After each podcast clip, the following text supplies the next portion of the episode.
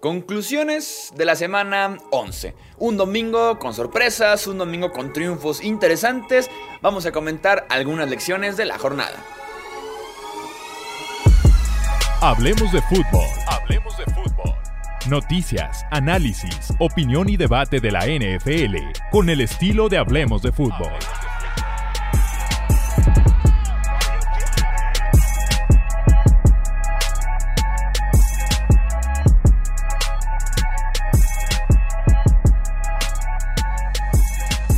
Amigos? ¿Cómo están? Bienvenidos a un episodio más del podcast Hablemos de Fútbol. Yo soy Jesús Sánchez y es un placer que me acompañen para hacer estas conclusiones de la semana 11, por lo menos del domingo de la semana 11. Fue un día bastante interesante y hay muchas cosas que decir de esta jornada. Vamos a arrancar hablando de Tyson Hill.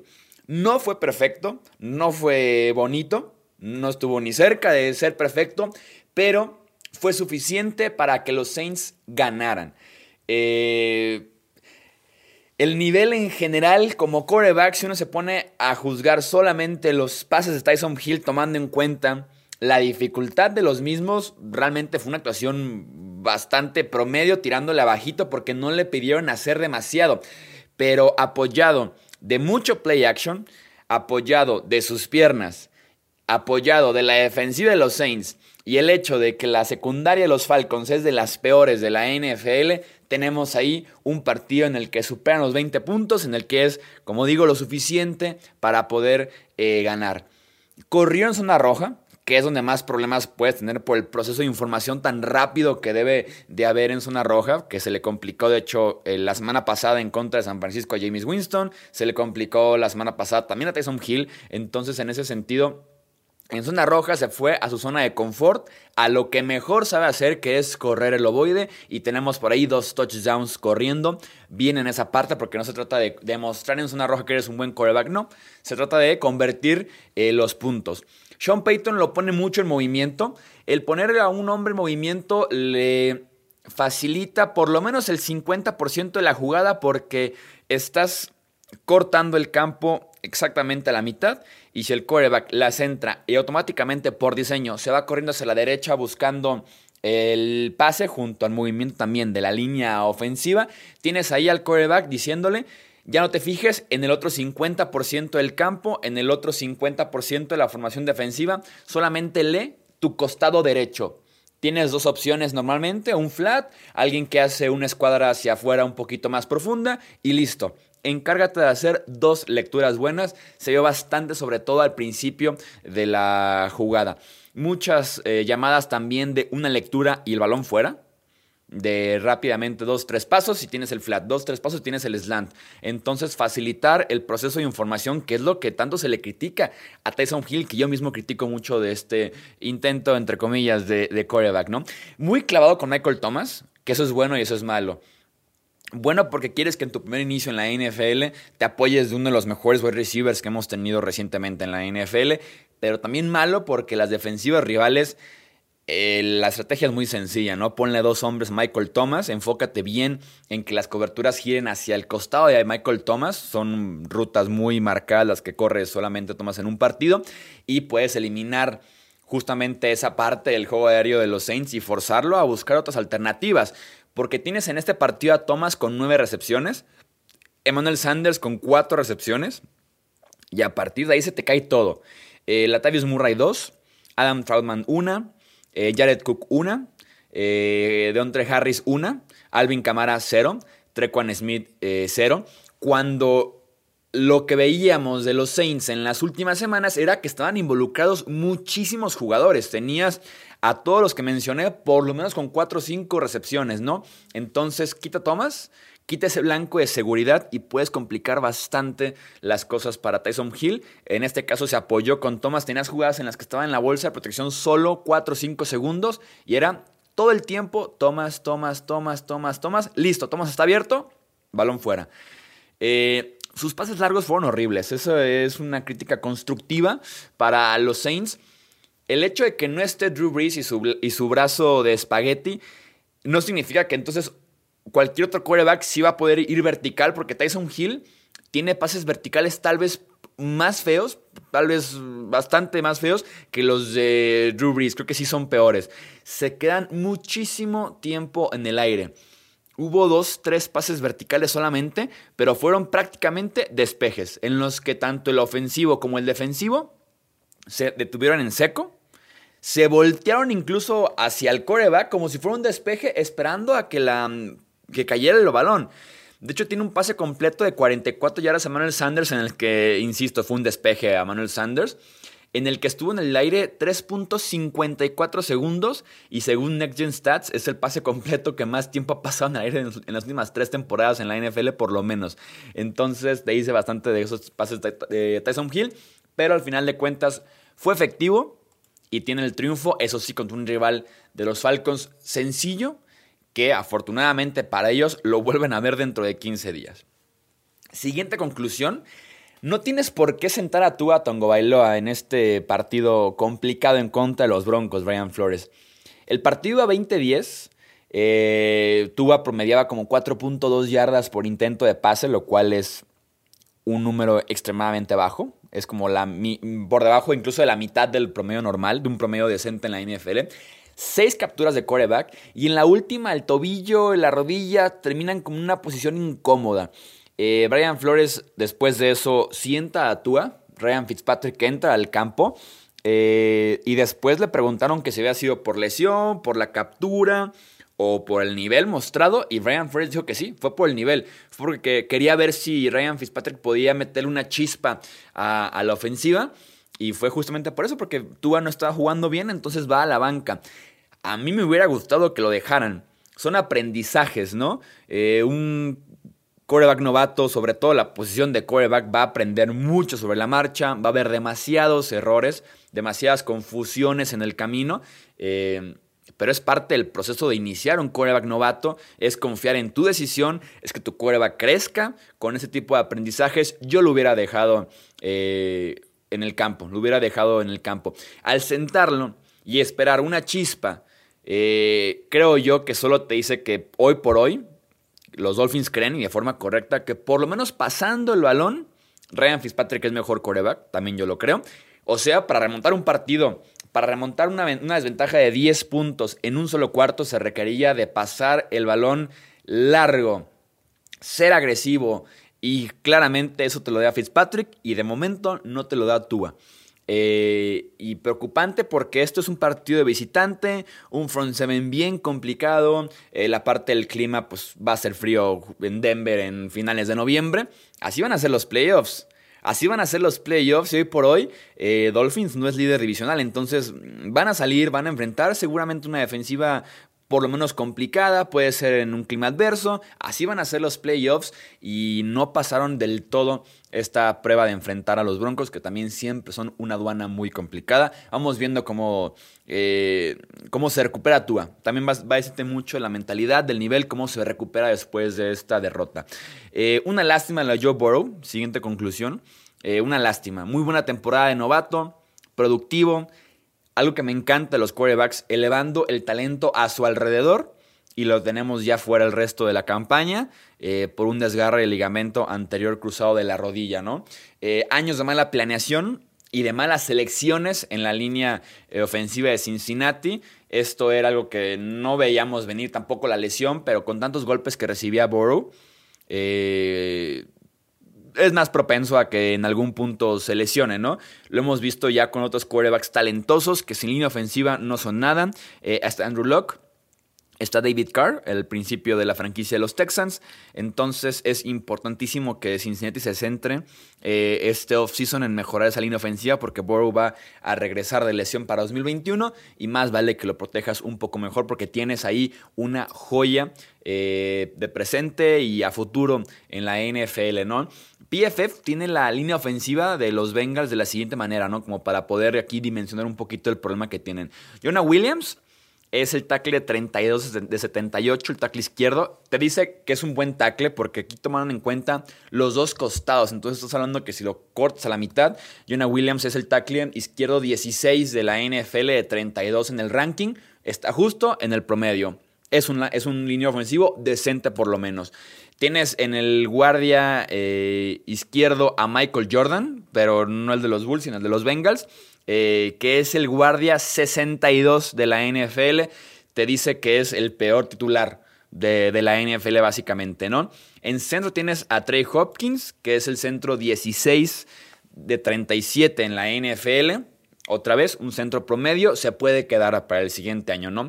Tienes en el guardia derecho a Quinton Spain, que es el tackle, es el guardia, perdón, 66-81, o sea, ni siquiera llega a ser titular en los 32 equipos, debería ser suplente Quinton Spain. Y tienes en el tackle derecho primero a Bobby Hart, que es un desastre tackle derecho, y recientemente, en las últimas dos semanas, ha jugado Hakim Adeniji que es calificado como el tackle 73 de 78 en la NFL. Te dice de que es uno de los peores tackles claramente en toda la liga. Y por pura curiosidad, Bobby Hart es el tackle 40 de eh, la NFL, ¿no? Tienes a Billy Price, que es un suplente de primera ronda del 2018, un pick que no te resultó, entonces ha sido mala planeación, malas elecciones, ojalá que los Bengals se apliquen eh, para tener una mejor línea ofensiva. Eh, los Colts con Rivers en las últimas dos semanas, siguiente conclusión ya, son un equipo muy completo. No espectacular, pero sí muy sólido. Eh, las tres partes del juego contribuyen y eso los hace un rival muy difícil que dale 60 minutos y te lo va a ganar. Eh, viniendo atrás en contra de los Titans el jueves pasado, viniendo atrás ahora en contra de los Packers, lentamente van a hacer su daño.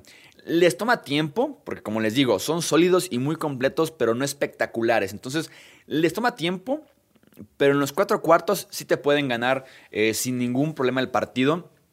Con Tennessee la semana pasada vimos, por ejemplo, equipos especiales, ¿no? Eh, con Green Bay arranca muy bien la ofensiva Después se siente un poquito con las entregas de, balón en contra de los Packers, pero la defensiva de los Colts se faja, consigue también por ahí un fumble de Rodgers, una intercepción de Rodgers, el fumble de Marquez Valdez Scanling en tiempo extra. Creo que permitieron un primero y diez antes de la última serie de los Packers en la segunda mitad. Entonces, juego complementario, ¿no? Fútbol complementario. Y Rivers que jugó bastante bien. Entonces, con el Rivers de las últimas dos semanas, los Colts son un equipo muy completo y que puede hacer daño en la conferencia americana, ¿no? Vamos a hablar un poquito de los Packers. De los Packers. Están mal en varios aspectos y da lástima ver las contribuciones de novatos en otros equipos que pudieron estar con ellos, ¿no? Eh, no invertir en wide receiver y tener los altibajos de, de Marqués Valdez Scanling, que al final del último cuarto te hace una excelente recepción y te hace el fumble después en tiempo extra, ¿no? O que todo el partido está eh, desaparecido, que contribuye muy poco para ser el número dos de un equipo que pasa bastante y que pasa bastante bien, incluso como lo es esta ofensiva de Green Bay. Allen Lazar, que apenas viene regresando de lesión, y tienes por toda la liga wide receivers novatos contribuyendo, ¿no? Eh, los que te cayeron a partir de Justin Jefferson, de Chase Claypool, eh, no sé, tienes demasiados, demasiados, demasiados wide receivers no contribuyendo. Cuando tú estás estancado con Marqués Valdez Scanling, ¿no? El nivel de los linebackers y algunos esquineros no llamados Jari Alexander, viendo lo que hacen también defensivos novatos en el mismo rango del draft. Tú fuiste quarterback, running back y fullback en las primeras rondas y se ve como eso, se ve como un equipo que tiene muy buenas estrellas. Tienes a los Aaron Rodgers, Aaron Jones, Davante Adams, David Bakhtiari. Tienes en la defensiva a Sadarius Smith que no está jugando bien, a Jair Alexander. Tienes muy buenas estrellas, pero no un roster completo para poder rodear justamente esas estrellas y se siente el bajón de calidad del número uno al número dos en muchas posiciones, ¿no? Eh, en la primera parte se hicieron algo muy bien que fue correr lateralmente, bootleg, poner a Rogers en movimiento y en la segunda parte se alejan completamente de eso, ¿no? No hacen ajustes y es por eso que les remontan 14 puntos en el partido en contra de los Colts. Penúltima conclusión. Creo que, a, creo que a Carson Wentz le vendría bien una mandadita a la banca durante un partido. Nada más como para mandar un mensaje y ver a Jalen Hurts. No digo que sea desde el lunes decir Jalen Hurts va a jugar, no durante el partido. Una mandadita a la banca en el último cuarto, últimas tres series ofensivas, o incluso si va muy mala cosa al medio tiempo, insisto, para mandar un mensaje y ver qué trae el novato. Ya si la rompe, si lo hace muy bien, planteas para la próxima semana una competencia, vamos a ver quién juega mejor en los entrenamientos y ya decides quién, quién juega, ¿no? Porque son capturas, son fumbles, son intercepciones, es un safety y su juego de ayer es el juego de cada semana de Carson Wentz. Entiendo el capital de draft que se pagó por él para subir incluso por Carson Wentz. Entiendo el contrato, pero la división ya está empatada. Ya se fue la ventaja que tenías en esa división, ventaja como de un juego y medio, dos juegos a lo mucho, pero ya se fue. Todos tienen tres victorias en este momento. Y con Carson Wentz el equipo no está consiguiendo eh, nada más que actuaciones ofensivas muy pobres, muy, muy limitadas. Insisto, una mandada a la banca no estaría de más. No estaría de más. No estaría de más. Y no estaría nada mal tampoco. Y para cerrar, última conclusión, qué buena ofensiva tienen los Raiders. Sobre todo porque tienen estilos diferentes que han funcionado, ¿no? tienen el estilo de las 200 yardas corriendo y 4 touchdowns con Josh Jacobs y Devontae Booker, pero también tienen el estilo de Derek Carr en un tiroteo para lanzar el ovoide, ¿no? Creo que le hace falta contribución a sus wide receivers, lo he notado ya varias semanas, creo que la semana pasada lo mencioné aquí en el podcast, creo que en el análisis de la semana, eh, en el que los wide receivers de los Raiders... Eh, están limitados, lo entiendo, tampoco puedes exigirle demasiado a un grupo eh, que en el papel se ve ya limitado, le falta contribución a veces. Y lo vimos el domingo por la noche, tuvimos varios drops eh, por parte del típico Nelson Aguilar. Un Henry Rocks apenas tiene una recepción y es un novato de primera ronda. Lanzándole al fullback, por ejemplo. Entonces, hace falta todavía más contribución de los wide receivers. Eh, dejan muchas yardas en el campo. los drops. Ha pasado en varias ocasiones ya durante la temporada. Las Vegas no necesitaba a Henry Rocks. Necesitaba en esa posición del draft, que fue el primer wide receiver tomado en todo el draft, un Jerry Judy. Necesitaba un CeeDee Lamb. O si querías más adelante en el draft, un Justin Jefferson, ¿no? Alguien un poco más completo, alguien con experiencia de la universidad experiencia de ser productivo, experiencia de ser un número uno, eh, de un corrido de rutas un poco más completo, eh, alguien diferente a Henry Rocks. Y se puede decir porque no es resultadista, porque desde la noche del draft probablemente lo dije, y si no lo dije en el análisis de los Raiders, y si no lo dije en la previa de los Raiders, porque entiendo la parte del juego vertical, ¿no? De, de el campo, pero necesitas un wide receiver más completo. Un verdadero número uno era la respuesta para este equipo, porque entre Henry Rocks y el novato Brian Edwards, Hunter Renfro, Say Jones y Nelson Aguilar no tienes eh, para nada, ni cerca, un wide receiver número uno. Y a esta ofensiva le hubiera caído muy bien. Imagínense con la producción de Jerry Judy, de CeeDee Lamb, de Justin Jefferson en esta ofensiva que tiene un potencial muy alto de los Raiders. Hubiera sido excelente. Lástima que dejaron ir esa oportunidad en la noche del draft por buscar a Henry Rocks, que de momento ha sido una completa eh, decepción una sola recepción, 5 yardas anoche en contra de los eh, Chiefs. Y tienes partidos de cero recepciones, partidos de una recepción 4 yardas, partidos de dos recepciones 8 yardas. Claro, tienes un partidazo en contra de también los Chiefs de dos recepciones 120 yardas, un touchdown. Pero ha sido realmente la única buena actuación de Henry Rocks en toda la temporada. No vamos a decir que es un boss porque es solamente un año, hay que pasar 3, 4 años para poder juzgar de forma correcta una clase del draft, pero sí puedo decir que hubiera sido mejor buscar otra opción que en su momento se dijo, desde el momento que fue el draft, se dijo eso para los Raiders de Las Vegas. Ahí están entonces las conclusiones de esta semana 11. Ya saben que los leo ahora ustedes en las redes sociales. Facebook, Twitter e Instagram nos encuentran como Hablemos de Fútbol y también en mi Twitter personal, arroba Chuy Sánchez, bajo. Los leo por ahí con sus conclusiones, con sus aprendizajes, lecciones de esta semana 11.